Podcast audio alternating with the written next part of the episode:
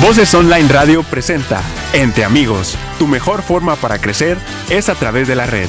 Bienvenidos.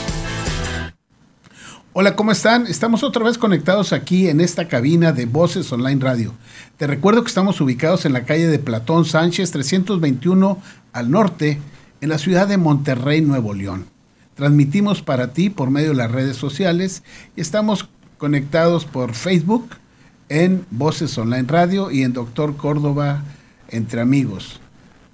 Este programa se edita para meterlo y subirlo al canal de YouTube de Doctor Córdoba Entre Amigos y ya lo puedes escuchar por las noches en Spotify para que lo vayas eh, viendo y repasando todo lo que hablamos en este tu programa. La dirección de este programa a cargo del ingeniero Benjamín Rivera en el audio control Alex Rivera.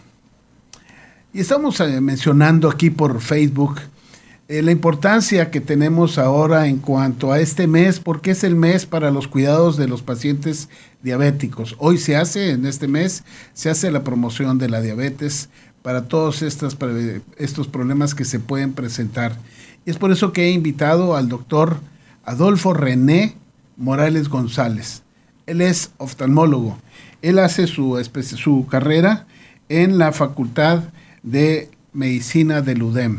Hace una especialidad por el Instituto Tecnológico de Estudios Superiores de Monterrey en el Hospital San José. Se entrena en glaucoma en la, en la Glaucoma Asociación para evitar la ceguera en México. Esto es por la UNAM. Hace una visita a la ciudad de Nueva York en Manhattan para ver lo que es el segmento anterior, glaucoma, y actualmente es el director del Instituto Vidaurri en lo que viene siendo glaucoma y segmento anterior. Adolfo, gracias por estar, gracias por atender esta invitación. Muy importante para todos nosotros ver cuáles son los problemas eh, oculares en la actualidad. ¿Qué tanto nos espera con esta eh, prevalencia de edad que empieza a irse hasta arriba de los 70, de los 80 años de edad? Bueno, primero, muchas gracias por la invitación. Este, pues es un tema muy importante, este, ahorita lo que acabamos de hablar, por la expectativa de vida. Tanto la catarata como el glaucoma y la diabetes se van a ir em, eh, juntando al final de los años y van vamos a tener más problemas relacionados eh, por la edad en cuestiones de catarata, glaucoma y retinopatía diabética. Vamos a hablar de los tres temas este, por separado. Es poquito tiempo, pero tratamos de, vamos a tratar de de abarcar lo más que se pueda y que sea lo más claro posible. Fíjate, hay mucha gente que no sabe, que empieza a usar anteojos y cuando va a, una, un lugar ni siquiera le miden la presión del ojo. Es correcto. De hecho, es un tema, eh, vamos a partir de que en México nunca tuvimos la cultura de la medicina preventiva.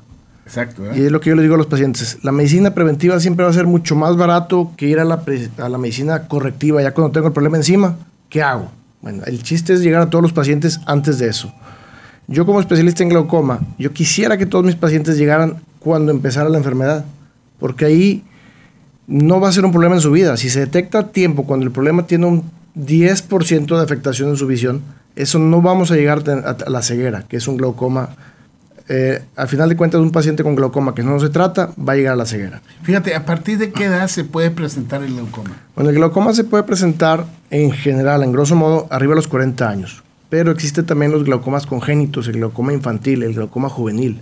Eh, gracias a Dios en México es muy raro, pero tenemos pacientes con, ese con, esos, con esas patologías, pero bien atendidos, que les va muy bien, o sea, cuando se detectan a tiempo.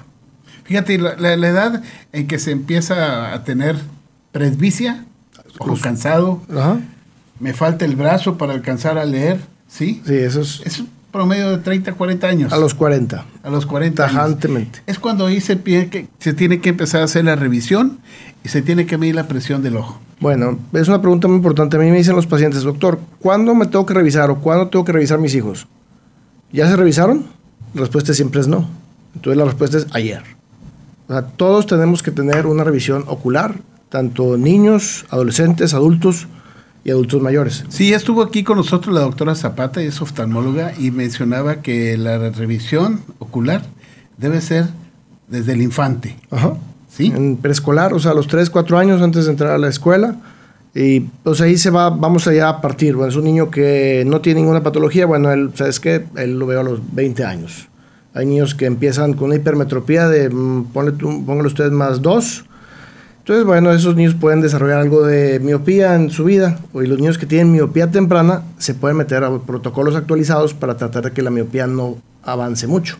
Entonces, todo a tiempo les va muy bien. Todo a tiempo. Fíjate qué bueno que es eso para que se use como medicina preventiva y los que nos escuchan, pues que tengan que hacer una revisión de ojos. Sí, claro. Una revisión oftálmica. Y en esta revisión, el glaucoma, ¿qué es lo que viene siendo el glaucoma para que la gente eh, tenga el conocimiento. Bueno, el glaucoma es una enfermedad crónica progresiva del nervio óptico. Entonces, eh, al hablar de una enfermedad crónica progresiva quiere decir que es algo que no se va a curar y no se va a quitar y lo único que va a tener que hacer es va a ir progresando. Si se detecta a tiempo, se detiene bastante y podemos evitar problemas de ceguera. Se menciona que es aumento de la presión.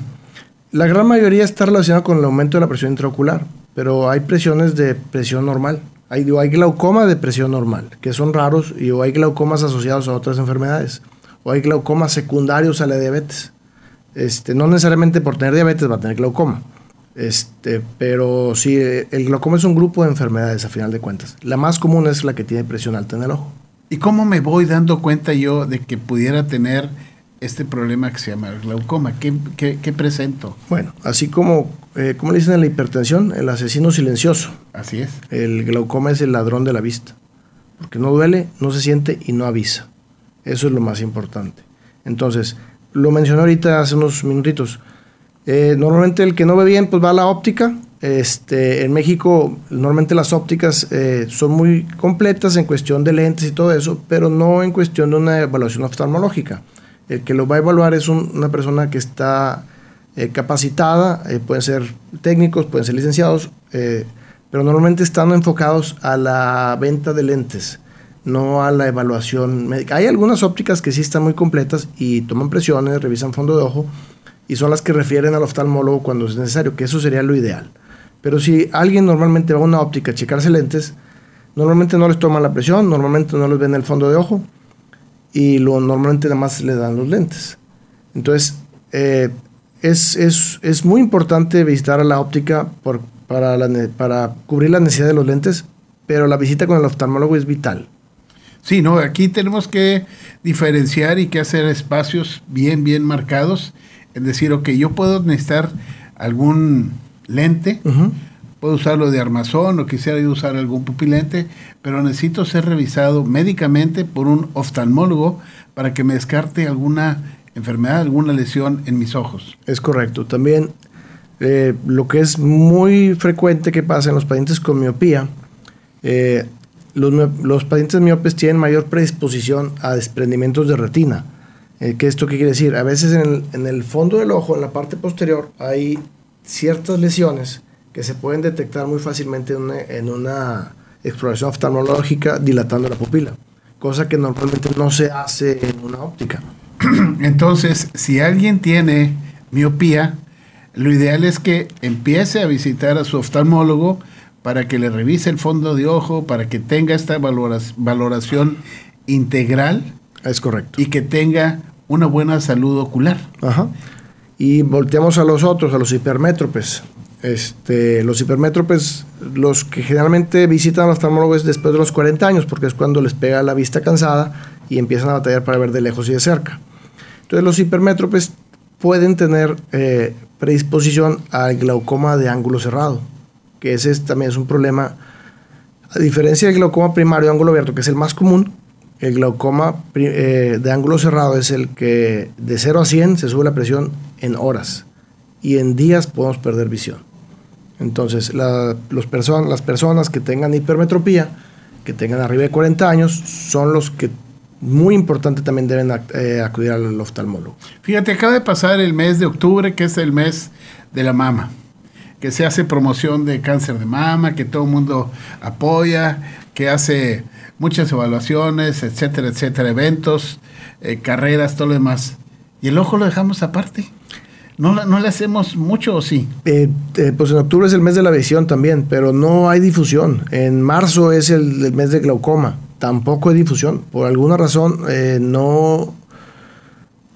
Digamos que la salud es algo que damos por hecho. Creo que la pandemia nos enseñó mucho que no es real, pero que es algo que tenemos que cuidar.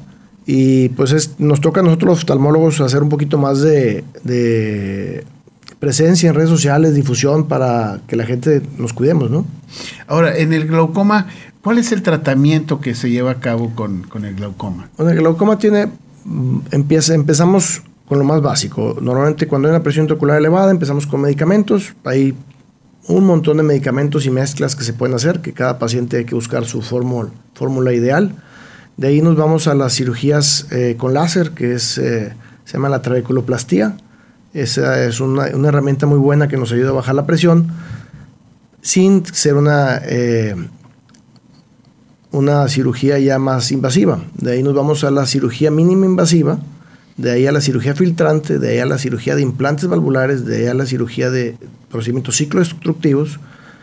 Y sobre eso, pues es una escalera que hay que subir lo menos que se pueda, ¿no? Pero siempre depende del paciente, es el resultado, la cirugía que se, va, que se va a escoger.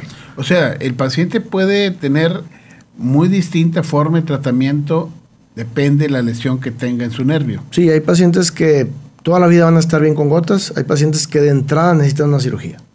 Entonces eso varía mucho en, en, el qué tanto, qué tan alta está la presión, qué tanto daño tiene en su nervio óptico. Esto, esto que mencionas es importante porque mucha gente no está consciente de que puede tener esta lesión. No, no, no, es, por, eso, por eso platicamos que el glaucoma es el ladrón de la vista. O sea, eh, no es lo mismo que me llegue un paciente de 50 años con un daño del 70% de su visión estamos hablando que hay una expectativa de vida de 40 años todavía más, ¿no? 30. Sí. Entonces, si tenemos un 70% de daño en la visión, 30 años para mantener esa visión va a ser muy difícil. No es lo mismo que un paciente de 70 años con una lesión del 70%. Bueno, también va, a ser difícil, pero son menos años. O sea, aquí, el perder la visión, perdemos mucha calidad de vida. Entonces, eso es lo que está enfocada la prevención. O sea, si tú te revisas a tiempo, y se detecta la enfermedad, pues mm, la, eh, la, enfermedad no va a ser una preocupación en la vida, va a ser, te vas a ocupar de la enfermedad, pero no te vas a preocupar por perder. Eso es lo importante. El paciente detectado a tiempo les va muy bien. Ok, y entonces, tienes que ser detectado a tiempo. Si tú eres hipertenso o eres diabético, corres más el riesgo. No, eso hay retinopatía hipertensiva y retinopatía diabética. Ándale. Son otras. Ese, Fíjate qué bueno, qué, qué, interesante esto para empezarlo uh -huh. a separar todo, ¿no? Sí, en cuestión, en relación con el glaucoma, digamos que eh, pacientes que están sobretratados, o sea, que traen la presión de más baja, en la noche hay una presión de perfusión más baja en el nervio óptico también. Entonces el nervio óptico también sufre. Entonces, todo el equilibrio, la homeostasis tiene que estar bien balanceada para que todos los órganos funcionen bien. Entonces, tanto la diabetes como la hipertensión, pues deben estar bien controladas con un especialista para que no tener repercusiones en los ojos. Digo, te, hago esto porque si yo fuera un paciente estaría preguntando, oye, ¿qué pasa esto y qué pasa el otro? Claro. Porque hablar de glaucoma, nada más sabemos que... Que es la presión el, del ojo. La presión del ojo, ¿no? Uh -huh. O sea, yo como médico puedo tener más conocimiento, pero la gente que no tiene contacto con la medicina y que nada más habla de glaucoma, pues es la presión de ojo. Y tú no estás ampliando más todas estas posibilidades de lesión que se tiene, todas estas posibilidades más de tratamiento. No es uno nada más darte gotas. Uh -huh. Quizá tú requieras una cirugía, una cirugía más invasiva, una cirugía de más especialidad que tú haces. Uh -huh. ¿De acuerdo? Es correcto. Ahora, este, ¿Cuáles son los síntomas sí, principales para saber que una persona está empezando a perder esa visión por el glaucoma, por la lesión del nervio? Volvemos, no se va a dar cuenta. El paciente que se da cuenta es porque ya tiene un arriba del 70-80% de pérdida de visión. O sea, un paciente que tiene un 20% de pérdida de visión nunca lo va a notar. Es imposible. O sea, no se dan cuenta. Nada, no se dan cuenta. Hasta que van a revisión. Si van y le yo tengo pacientes que llegan, los veo, Digo, es que usted, yo creo que puede tener glaucoma. No, doctor, no, no creo. Bueno, vamos a dejarlo en que usted no cree, pero vamos a hacer unos estudios. Vamos a ver qué es lo que viene. Y vemos, vemos los resultados de los campos visuales y que trae una lesión del 80% y el paciente nunca se había dado cuenta. O sea, lo que pasa es que eh, somos altamente adaptables a las, a las situaciones adversas. Tengo digo, desafortunadamente varios pacientes que han llegado con un daño del 80% de visión, 60 años, o sea, productivo de todo lo que da. Y le digo, es que usted tiene una pérdida de visión del 60 y el 70%. No, entonces que yo veo muy bien. dije, ah, ok, vamos a creer, ¿verdad? En la noche maneja bien. Dicen, sí, ok. Y cuando donde no conoce, maneja. No, ahí sí no, porque no me siento seguro. Ok. Entonces, nos estamos negando y nos estamos adaptando, ¿verdad? Siempre voy por donde conozco para no tener accidentes. los semáforos no, no se le pierden de repente. No, porque pues, desde 3, 4 cuadras antes lo voy viendo para que no se me pierdan. Entonces, el glaucoma lo que hace es nos va, nos va cerrando el campo visual, pero son, son grados por año. Entonces es poquito. Si este año perdí un 5%, pues no lo extraño. Y vamos así 5 por 5 por 5 por 5. Ya cuando estoy así, es cuando me voy adaptando, pero ya tengo años adaptándome a eso. Entonces ese paciente, si se hubiera detectado hace 10 años, hace 15 años, no hubiera llegado a eso. O sea, lo que hace el tratamiento de glaucoma es estira la vida del nervio óptico. O sea, este, no lo curamos, pero lo podemos mantener en buena eh, salud para que tengamos buena visión. Entonces, para que quede entendido y que la gente que nos escucha, los médicos que nos están escuchando también, que sepan que el glaucoma es una lesión del nervio óptico. Es una enfermedad del nervio, óptico, crónica progresiva.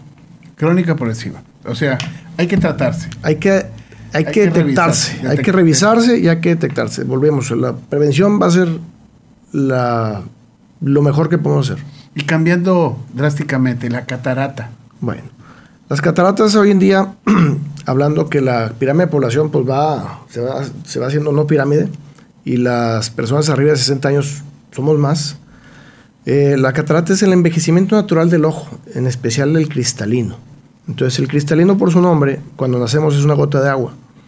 Y si digamos que una, un paciente de 90 años va a ser una gota de refresco de manzana. Entonces va a, cambiar de un color sin color transparente a irse opacando un poquito, un poquito más amarillo, a café, a veces está negro. Un paciente con, con este, una catarata negra, una catarata hipermadura, pues son pacientes que no ven más que le tenemos que poner una luz aquí para que ver si ve o no ve. Entonces, la ventaja de la catarata es, en contrario del glaucoma, que es, el glaucoma es una ceguera irreversible, la catarata es una ceguera reversible. Entonces, las principales causas de ceguera en México es glaucoma, catarata y diabetes. Entonces, eh, volviendo a la catarata, la venta, y hoy en día eh, hay, mucho, hay mucha, muchos avances en la tecnología en cuestión de los lentes intraoculares. Eh, entonces, la catarata se va a operar cuando el paciente no ve bien. ¿sí? es una cirugía ambulatoria, es de entrada por salida, es anestesia local con una sedación muy leve. Y se opera un ojo primero, a las dos semanas, tres, cuatro semanas se opera el segundo ojo. Eh, el riesgo de una infección es una en mil. El riesgo quirúrgico es el 1% o menos del 1%. Hay lugares en el mundo donde se está empujando a operar los dos ojos el mismo día. Pero eso mm, nosotros no somos partidarios de eso porque estamos hablando que pues tienes uno en mil que se puede infectar, puede, tienes uno en cien que puede haber un problema. Es una cirugía que no es urgente. Entonces, ¿para qué corre riesgo en ambos ojos el mismo día? Entonces, todo tiene su tiempo, ¿no? Y, este, y actualmente hay lentes intraoculares que depende del, del paciente lo que le podemos ofrecer. Un paciente con glaucoma, bueno, pues se va a operar de catarata con lentes monofocales, o con diabetes, o con alguna lesión, una lesión en la retina. Un paciente ocularmente sano se puede operar con lentes multifocales, o lentes con un foco, eh, rango de foco extendido, que eso nos ayuda a ver de lejos y de cerca sin lentes. Todos los lentes tienen sus pros y sus contras y hay que ver eh, bajo ciertos estudios que son topografías, cálculo de lente intraocular, ver cuál sería el mejor lente para cada paciente. Y les va muy bien, o sea, hay pacientes que tienen, digamos, un más 5 de hipermetropía con un menos 6 de astigmatismo, se les pone un lente intraocular tórico y los deja, o sea, se puede quedar con lo más cercano a cero para ver muy bien de lejos, incluso para ver de cerca también. ¿Qué, qué avances tan, tan fabulosos se tiene en esto, en esta cuestión de la oftalmología, lo de cataratas? Yo te voy a comentar hace muchos años, eh, que serán 18 años quizá, 17 años.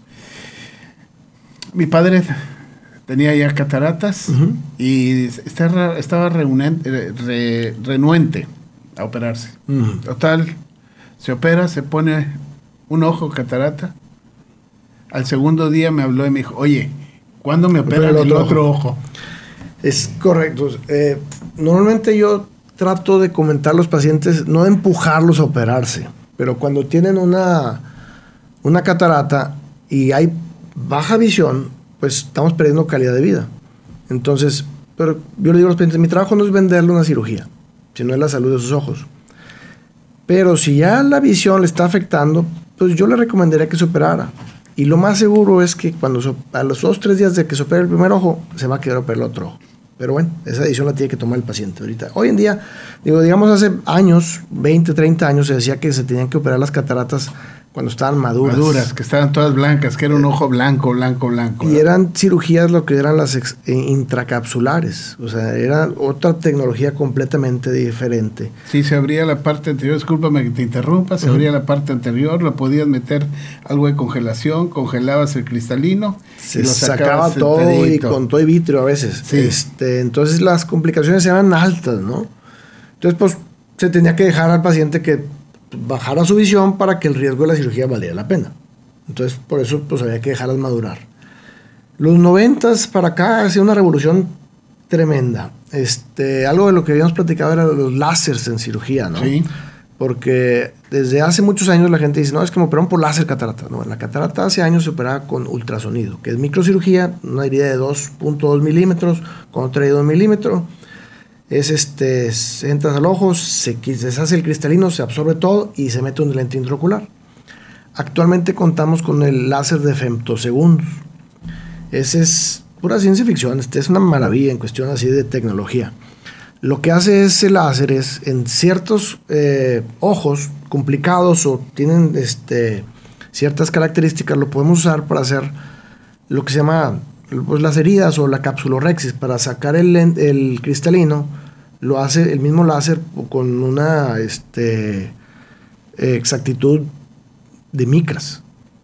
Y esa misma nos puede ayudar al cristalino, cuando están muy duros, nos ayuda a partirlo antes de entrar nosotros al ojo para que la energía que se, quite, que se utilice para sacar el cristalino sea menor. Entonces, a menor energía, menor calor, menor daño al endotelio y mejor pronóstico visual. Entonces, hay casos que son ideales para el femtosegundo, hay casos que son ideales para la facomulsificación, hay pacientes que son ideales para un lente multifocal, para un lente monofocal, para un lente... O sea, hay realmente hay que hacer un traje a la medida para cada paciente. O sea, Star Wars ya se quedó atrás. Pues vamos a la par, digamos. ¿verdad? sí. Por, por, toda esa tecnología que hay ahora para la cirugía de catarata. Sí, es, increíble, es increíble. Y hay unos resultados buenísimos. Eh, los porcentajes son muy altos, lo que platicaba. Este, un paciente que no está operado de la córnea, que tiene su córnea sin ningún problema, tiene un 99% de tener un cálculo adecuado. Digo, siempre la medicina nunca es exacta, ¿verdad? Pero es muy prometedor, muy prometedor los resultados que tenemos. Estamos hablando de cataratas y lentes intraoculares. ¿A partir de qué edad se puede poner un lente intraocular por alguna lesión o por alguna eh, defecto de refracción del ojo? Bueno, digo, estamos hablando que hay niños que nacen con cataratas congénitas. Entonces los lentes intraoculares, entre más temprano se opera un niño con una catarata congénita, mejor, porque su cerebro va a empezar a, ver antes, ¿verdad? Entonces, un lente intraocular pues tiene su fecha para cada quien, depende de la patología. También se usan para, eh, por cuestiones refractivas, o sea, para la gente que tiene mucha hipermetropía, mucha miopía, que no es candidata para otro tipo de, cirugías después de los 40, 45 años, 50, es un muy buen candidato para poder este, poner un lente intraocular. Como digo, siempre hay que individualizar cada paciente y, este, y escoger muy minucioso qué tipo de lente le podemos poner. Eh, qué, importante esto que dices porque pues es toda la vida. Toda la vida, o sea, y pacientes me preguntan, bueno doctor, ¿y cuánto me va a durar este lente? pues me perdí unos 80 años. Sí, sí, porque están hechos para eso. Están hechos para toda la vida, o sea, y este y digo, resultados refractivos son cada vez son más exactos y cada vez tenemos menos margen de error. Que eso es fabuloso para un resultado, para el que quiere ver mejor, les va muy bien. Otro problema actual de, problema actual de de, lesiones en, en, ojo, la retinopatía diabética. Bueno. Esto, ¿cuándo se presenta? ¿Qué tanto daño tiene? Volvemos a lo. A, a mí me. digo, yo lo, lo, repito mucho, la medicina preventiva. O sea, la prevención de la diabetes es lo principal. Cuando ya hay una lesión en la, en la retina, se estima que un paciente ya tiene 10 años. A veces nos toca hacer diagnósticos de diabetes no, a nosotros en el consultorio. Llega el paciente, 40, 45 años, oye, es que no ve bien, o es que tú eres diabético. No, no soy diabético. Vamos a dejar que no es diabético. Vamos a hacer todos los estudios y pum, 400 de glicemia. Y ya con daño en la retina. Este, eh, después de es muy, estadísticamente después de 10 años va a haber alguna lesión. Entre mejor control tenga el paciente, menos lesiones va a tener. Porque tengo pacientes de 30 años diabéticos y ninguna lesión en la, en la retina. Entonces esos pacientes pues llevan un buen control de su diabetes toda la vida, entonces no hay ni, nefropatía diabética, ni neuropatía, ni, ni, retinopatía. O sea, el control de la diabetes hace que no tenga lesión a nivel ocular, puesto que ha tenido un buen manejo de sus niveles de glucosa. Es correcto. Cuando hay una lesión, ¿qué se afecta? ¿El nervio? ¿Los vasos? Es, es que en cuestión de los vasos, de la microvasculatura. La vascularidad, el riego sanguíneo que llega al ojo. Se, los, eh, Te lo pregunto así para que lo escuche la gente y sepa qué estamos hablando. Exactamente. El problema es en, la, eh, en los vasos más pequeñitos, en los capilares, que se van, digamos, teniendo fugas. Es como si, y, si usted tiene un jardín muy, vamos a hacer una analogía, tiene un jardín muy grande y pone un regador y tiene un perro muy inquieto que le muerde toda la manguera, o sea, la cantidad de agua que va a llegar al regador va a ser a lo mejor la mitad. Entonces, la retinopatía diabética es una enfermedad de los pequeños vasos. Entonces, las, venitas las venas pequeñas que llegan a la retina empiezan a fugar antes de llegar a su destino. Entonces, el destino final de la retina se empieza a tener isquemia, se empieza a infartar. Entonces, es cuando hay una señal de que el, ojo necesita oxígeno y se empiezan a generar venas nuevas, que es la retinopatía diabética proliferativa. Entonces esas venas o, arteriolas nuevas son de mala calidad y son las que pueden sangrar y es cuando empezamos a tener sangrados. Entonces la retinopatía diabética también se clasifica como leve, moderada, severa, muy severa, proliferativa, proliferativa de alto riesgo y después de eso viene el glaucoma neovascular. O sea, ya cuando viene un paciente, volvemos a lo mismo, ¿no? O sea, sí, salud. Este, exactamente. Entonces, un paciente que se detecte tempranamente con una retinopatía diabética, les va muy bien. Actualmente tenemos medicamentos que se ponen intraoculares directamente dentro del ojo para detener la proliferación de estos vasos nuevos. Y está la terapia de fotocoagulación con láser de argón, este, o láser amarillo, hay diferentes tipos de láser. Que eso también nos ayuda a prevenir que empeore la retinopatía diabética y conservar la visión. Esta es una cirugía, esta es una enfermedad, una lesión que requiere de cirugía láser. Eh, pues son procedimientos ambulatorios. Sí, sí, sí, Este, porque la cirugía láser también este, se hacen las vitrectomías. Ya cuando hay un sangrado, se entra adentro del ojo a quitar el sangrado y a poner endofotocoagulación con un láser adentro del ojo. Entonces, lo que queremos llegar a es, siempre es no llegar a la cirugía, ¿verdad? Pero eh, hay, hay tratamientos muy eficientes, muy eficaces y a tiempo les va también pues muy bien. Obviamente cuando se diagnostica, se dan los tratamientos y necesitamos controlar el azúcar. Porque doctor, ya con esta sesión voy a estar bien. pues sí vamos a estar bien siempre y cuando se controle el azúcar. Ahí en el Instituto eh, Vidaurri hacen todos estos procedimientos. Somos un grupo de oftalmólogos y tenemos diferentes especialidades. Entonces, eh, todos somos oftalmólogos generales con, y tenemos diferentes especies, ahora se les llama de alta especialidad. Tenemos glaucoma, retina, córnea, segmento anterior, estrabismo, este, uh, en general. O sea, nomás fíjate todos los que mencionaste para que se den cuenta la gente de todas las lesiones o todas las enfermedades o todos los padecimientos que puede tener el ojo y que deben tener conciencia de ello para estar revisándose por lo menos una vez al año. Sí, sí, eso es lo que se recomienda, una revisión anual de arriba de los 40 años. Sí, ¿verdad? Ok, y ya para terminar, algo que nos quieras comentar de todo esto. Pues suena repetitivo, pero es la medicina preventiva. O sea, No, repetitivo, ¿por qué? Porque cuando vas a la escuela te, te dicen todas las veces es... haz planas que- de haz- medicina preventiva. Sí, Este, la, la medicina preventiva siempre va a ser más barato en cuestión de glaucoma, en cuestión de retinopatía diabética, retinopatía hipertensiva. La catarata es lo que menos nos quita el sueño porque es algo que es reversible y les va muy bien. Y este, nada más es hacer, tratar de hacer eco en las cabezas de, todos que nos tenemos que cuidar. Porque la salud no es un hecho que la tenemos y la podemos perder muy rápido. Fíjate, todas estas enfermedades actuales de oftalmología y todas las que mencionaste tú, que la gente a veces no tiene conocimiento, no sabe que puede padecer esto y que tiene la oportunidad de con medicina preventiva evitar todas estas lesiones. Es correcto. Sí, podemos evitar mucha ceguera con una medicina preventiva. Teléfonos de contacto. Sí, se vale que, Se nos- que por eso es, nu- es nuestra ayuda, ¿verdad? Es consultorio, San tenemos varias sucursales, San José, eh, Plaza Andenes y Parque Arboleda, Nos encuentran por redes sociales. también. Instituto Vidaurri de Ojos, Insti- Instituto Vidaurri De Ojos. del doctor Jesús Vidaurri. Ivo Oftalmología Ajá. y teléfonos son, vamos a ver, es 8183335030, lo voy a repetir, Sí. 8183335030 es en San José.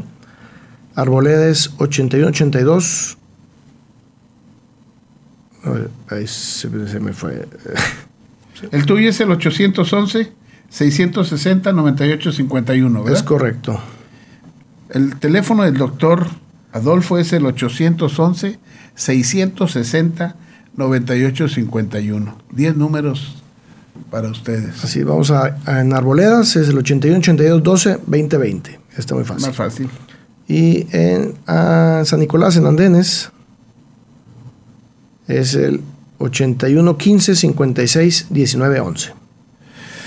Adolfo, pues muchísimas gracias por esta amplitud de conocimiento que nos has dado, todas las oportunidades que tiene la gente para poderse atender, la claridad del tema que hablas de prevención para evitar la, el- La ceguera. la ceguera, porque es algo importante para nosotros, el poder tener luz, el poder ver.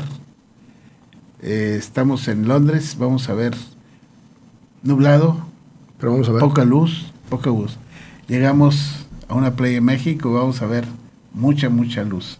Y esa es la oportunidad que tenemos con nuestros ojos de tener todos estos cambios de espectro de luz y poderlos disfrutar todo el- toda nuestra vida. Sí, digamos que nuestra misión es su visión. Perfecto. Entonces, Adolfo, pues muchas gracias. Gracias a todos ustedes que han estado con nosotros.